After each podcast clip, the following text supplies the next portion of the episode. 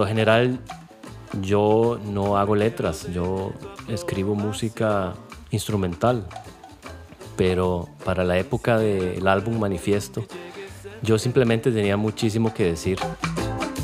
Ya te lo explicaré mil y una vez.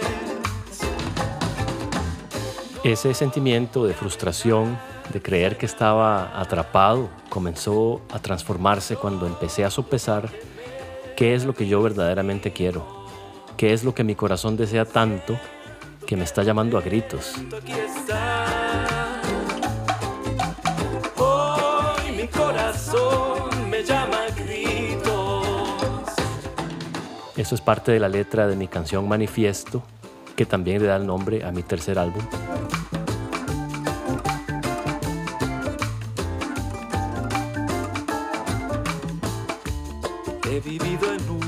Fantasía. Yo me empecé a dar cuenta de un montón de procesos inconscientes que estaban sucediendo en mí y tuve que poner en manifiesto, tuve que hablar y decir un montón de cosas. Y me cayó muy bien. Debe caer.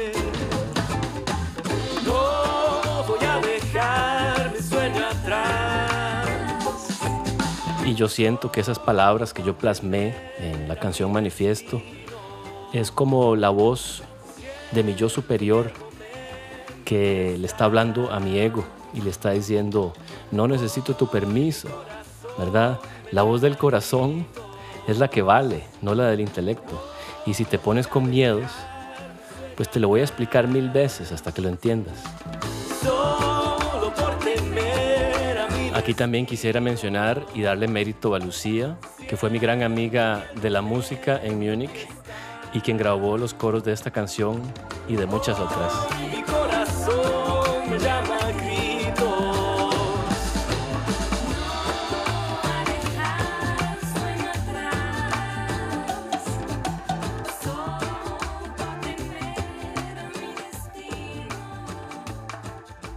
Yo creo que es importante eh, para, para todos nosotros, pues, eh, enfatizar esta parte. Primero hablamos de todo lo que es, pues, nacemos en un, en un sistema que nos, que nos encausa o encamina hacia una forma de, de vivir, nos encamina hacia una forma de, educarnos para poder procesar lo que sigue. Y pues ahí vamos la gran mayoría de nosotros. Eh, Guillermo nos acaba de contar que pues él eh, llegó a la, a la cúspide de este sistema, estudió, entró a la gran empresa, era el gran eh, ingeniero, en- pues, en- al más alto nivel. Y ahí es donde nos identificamos con que nada de esto llegó a tener sentido en algún punto. Eh, sentí ese vacío, esta, esta voz comenzó a ser cada vez más fuerte, de, pasar a lo mejor a hablar eh, en silencio, comenzó a gritar. ¿Y cuántas veces no nos hemos sentido igual nosotros, o nos estamos sintiendo?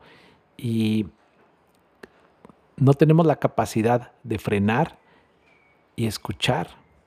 El grito a veces se hace más intenso y recordemos que es aquí donde eso se, se traduce en enfermedades, se comienza a, a- generar en síntomas en el cuerpo y por eso es que tenemos que recurrir a, terapias, a doctores, a pastillas, a lo que sea. Bueno, el punto es que cuando esa voz grita, la escuchamos y, y nos damos cuenta de que tenemos que hacer cambios. Y el punto llegó para Guillermo y escuchó esa voz. ¿Y hacia dónde volteaste? Después de eso, ¿qué siguió? ¿Qué, qué, qué pasó? ¿Frenaste? Eh, ¿cómo, ¿Cómo comenzaron a llegar las, las decisiones consecutivas? Bueno, eh, eso, es, eso que conté eh, es verdaderamente es el, el principio, ese es el principio de la historia. Y ahí va un proceso que tardó muchos años hasta yo estar en el punto que verdaderamente ya estaba tomando acción, porque es lo que tú dices, el- el- la, la voz empieza a susurrar y si no le pones atención, tiempo después está gritando. Y, y pues a mí me pasó que la voz tuvo que gritar bastante. la voz me estaba gritando al oído. Y, y en forma también de una enfermedad, pues no es una enfermedad grave lo que me pasó, pero me pasó un tipo de burnout que empezó a afectarme la tiroides y entonces empezó a, a darme problemas de, de, sentirme mal, de, de, sentirme débil, de sentirme eh, en, en, los casos más extremos de, tener pequeños desmayos, eventos, digamos, donde yo perdí la conciencia por un, por un milisegundo estando en reuniones. Eh, y ya ahí es ya cuando yo dije, eh, si no hago algo ahora, lo voy a lamentar mucho después. Eh, es decir, ya no se trata solamente de, de, alcanzar un sueño, de querer tener mi, mi, estilo de vida ideal, sino ya se, de veras ya se trata de, mi salud. Y bueno, eh, eh, en ese momento ya estamos hablando del año 2018, por ahí. Entonces imagínate, desde el 2005 hasta el 2018 eh, ah, fue, fue, una etapa bastante pasiva, donde yo sabía que yo quería em, cambiar algo, pero no estaba verdaderamente haciendo algo, algo drástico. Sí, puedo decir que, que, claro, yo siempre empecé a querer balancear mi, mi, vida de trabajo con mi vida personal cada vez más. Entonces, eh, por ejemplo, en el año 2009, que fue cuando se, se vino aquella crisis económica, entonces yo logré sacar un permiso en el trabajo para, eh, para, para, tener un sabático, para, para escaparme por un año y en el 2010 entonces eh, tuve la, la, oportunidad de venirme a Costa Rica a tener como un, una pausa, ¿verdad? Para poder pensar todas las cosas y, y, y, eso fue muy importante para mí. Lo que pasa es que no fue duradero, ¿verdad? Después de que se acabó el año lo disfruté mucho, estuve visitando diferentes comunidades intencionales en Costa Rica de, diferentes temas, desde yoga, y meditación, eh, hasta permacultura y un montón de temas. Ese año verdaderamente me abrió la mente a, temas nuevos, pero no logró de lleno eh, cambiarme drásticamente eh, en mi estilo de vida. apenas se acabó el año, yo regresé a trabajar ya con, con nueva energía, pero tuvieron que pasar ocho años más hasta que yo verdaderamente pudiera hacer un, cambio drástico. ¿En qué momento de todo este proceso, eh, porque bueno, no fue hasta que comenzaste a, tener este burnout, que decides, eh, que decides que lo tienes que dejar, que tienes que hacer un cambio profundo? ¿En qué momento comienzas a visualizar una opción? O sea, y recordemos siempre que hablamos de nuestros sueños, de lo que queremos hacer, de la vida, del estilo de vida que nos gustaría tener, pero volvemos al hecho de que vivimos en un mundo que nos, pues, nos exige tener una estructura, nos exige tener un lugar, una plataforma para poder llevarlo a cabo. Sabemos que la mayoría de la gente que lo ha hecho es, pues sí, trabajando arduamente una temporada para después, con esos recursos, ese capital, pues poder tener esta infraestructura, esta eh, plataforma en donde ya estés holgado de tiempo, de recursos y puedas realmente dedicar tu energía a no concentrarte en tener que generar el dinero día a día para pagar las cuentas mes a mes. Bueno, conocemos esa historia muy bien. Entonces, eh, ¿en qué momento tú volteas, volteaste a ver, o más o menos en qué año, y dices, bueno, yo ya quiero, voy a voltear a ver una, una alternativa. Voy a comenzar a ver ese proyecto eh, futuro que quiero tener. Voy a, voy a comenzar a materializarlo. Sí, bueno, en el caso mío, eh, yo creo que lo que más ayudó fue, por un lado, que yo empecé a notar que, que tal vez por mi, por mi naturaleza de ser, que yo, que yo en realidad no necesitaba tanto como lo que estaba generando, ganando para, para subsistir. O sea, yo estaba ganando mucho más de lo que yo necesitaba, sobre todo que yo estaba soltero, no tenía hijos. Eh, entonces, mi primera decisión cuando yo empecé a tener esos, esos eh, síntomas fue reducir el número de horas de mi contrato laboral. Y por dicha, en Alemania la cultura de trabajo es suficientemente abierta porque yo supongo que aún hoy en día en Estados Unidos y en Latinoamérica, llegar al jefe a decirle que quiero trabajar 25 horas por semana, creo que no está muy bien visto. No, yo creo que, no? Pero bueno, en Alemania, eh, en Alemania ese es el tipo de cosas que, que, uno sí puede hacer sin que lo juzguen, porque allá se respeta un poquito más eh, el individuo y su, y su, su parte personal, su parte familiar, su parte privada y no solamente su, cara en la oficina.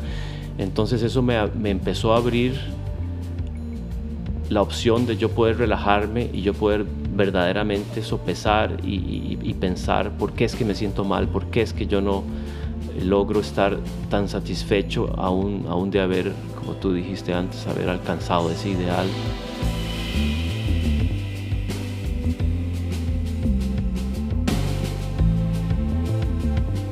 Y entonces así fue, yo, yo reduje las horas, eh, estaba ganando menos, pero estaba notando que en realidad yo no necesitaba tanto. Y, empecé entonces a hacer más, a dedicarle más tiempo a las, a las actividades que verdaderamente me, me dan satisfacción, que es hacer música, que es estudiar más sobre la permacultura, de poder eh, viajar a Costa Rica y, empezar a, a, buscar tierra que siempre quise comprar para tener tal vez una finca, para tener mi pedacito de naturaleza. Entonces, pienso que eso es clave. Pienso que cuando uno se siente mal, lo primero que uno debe hacer es empezar a dedicarle más tiempo a, las cosas que le causan a uno verdadero, verdadera satisfacción. Aunque sea poquito, aunque sea usando solo los domingos, aunque sea usando las noches, aunque sea, pero dedicarse más a hacer lo que uno quiere eh, yo creo que fue una de las cosas clave. Entonces ya em, em, empieza a abrir un horizonte, empiezo, empiezo a, recordar, sobre todo después de ese año sabático, empiezo a recordar que, que yo soy mucho más que solo un ingeniero, ¿verdad? Que yo tengo mucho más eh, a mi favor que solamente haber tenido buenas calificaciones en matemática y física. Que yo, que yo soy más que ese ingeniero, que yo soy en realidad alguien que ama la naturaleza, que se siente muy a gusto en un bosque a solas, escuchando el ruido del río y los pájaros y, cosas así, y que además me da muchísimo placer ah, comunicar mis emociones por medio de la música y componer música.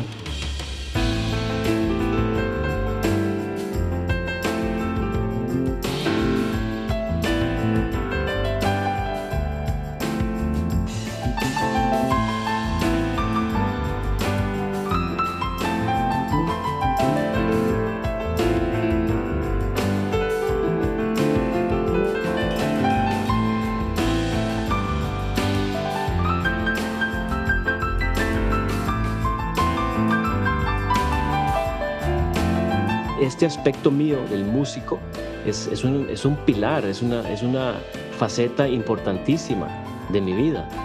Y justamente en este proceso que yo, que yo tuve, una de las cosas más claves fue cuando yo entendí que yo tengo muchas facetas, en realidad yo no soy solo el ingeniero que estaba trabajando para esta superempresa en Alemania.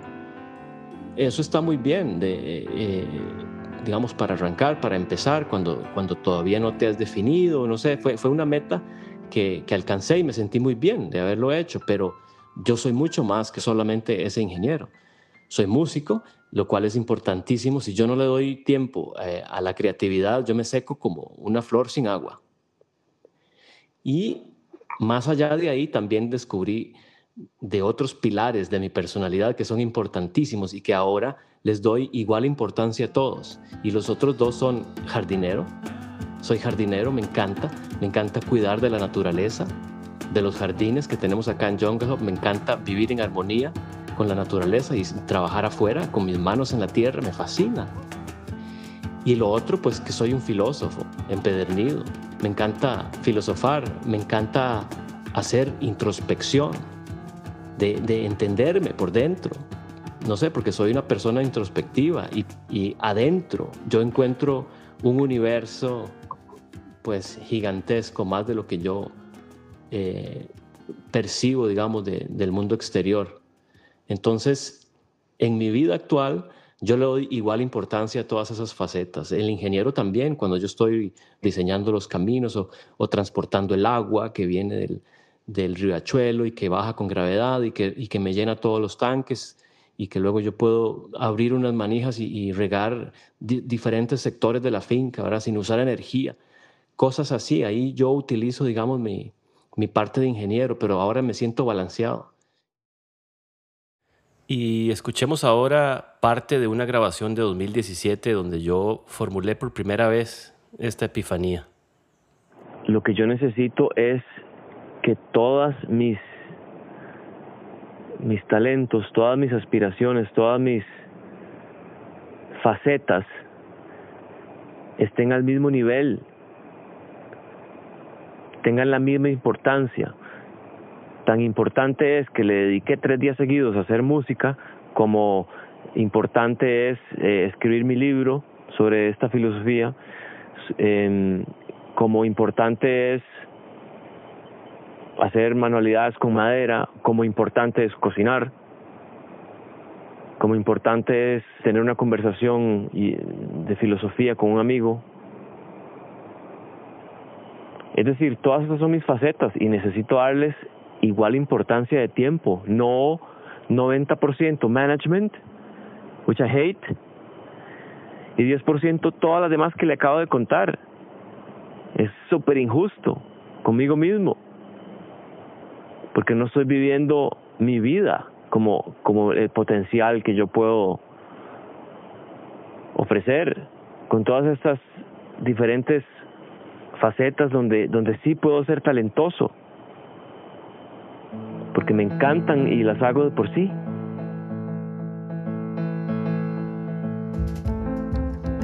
Qué importante es darse la posibilidad de irse descubriendo a uno mismo Creo que esto es algo que la mayoría de las personas, que muchísima gente, ha dejado de lado el descubrirse, el saber quién es en el fondo, qué te gusta. Y algo muy importante que tú comentaste es darle importancia o la misma importancia a esas cosas que te gustan. Yo creo que la estructura social en la que vivimos generalmente nos lleva a definirnos por nuestro trabajo principalmente o por ciertas actividades y deja fuera, deja de lado lo demás. Yo creo que eso es un grave error porque somos seres multidimensionales, multi... Eh, podemos hacer muchas cosas, tenemos facetas, tenemos eh, habilidades, podemos ir aprendiendo otras cosas y generalmente nos limitamos a decir que somos lo que, en lo que trabajamos y dejamos, vamos dejando si nos gusta la música, si nos gusta la pintura o cualquier otra actividad. Esto que tú acabas de decir de que pues eres en, eh, en igual medida eh, pues el ingeniero, eres el jardinero, eres el, músico, eres el filósofo, es importante porque eso habla de que tú te estás dando cuenta de que necesitas hacer un equilibrio y en ese equilibrio está esa paz de la que hablaste también. Si cada uno de nosotros nos, nos damos la oportunidad de ir descubriendo facetas y trabajar en ellas, obviamente hay que irle poniendo también con el día a día, pues eh, darle tiempo a esa, a, esa, a esa parte de nuestra personalidad dejándola salir, dejándola crecer y al final eso va a generar un equilibrio que nos va a dar mucha tranquilidad, mucha paz y nos va a hacer, nos va a sumar en nuestra maestría. Entonces es súper importante que, que, nos demos ese, esa oportunidad.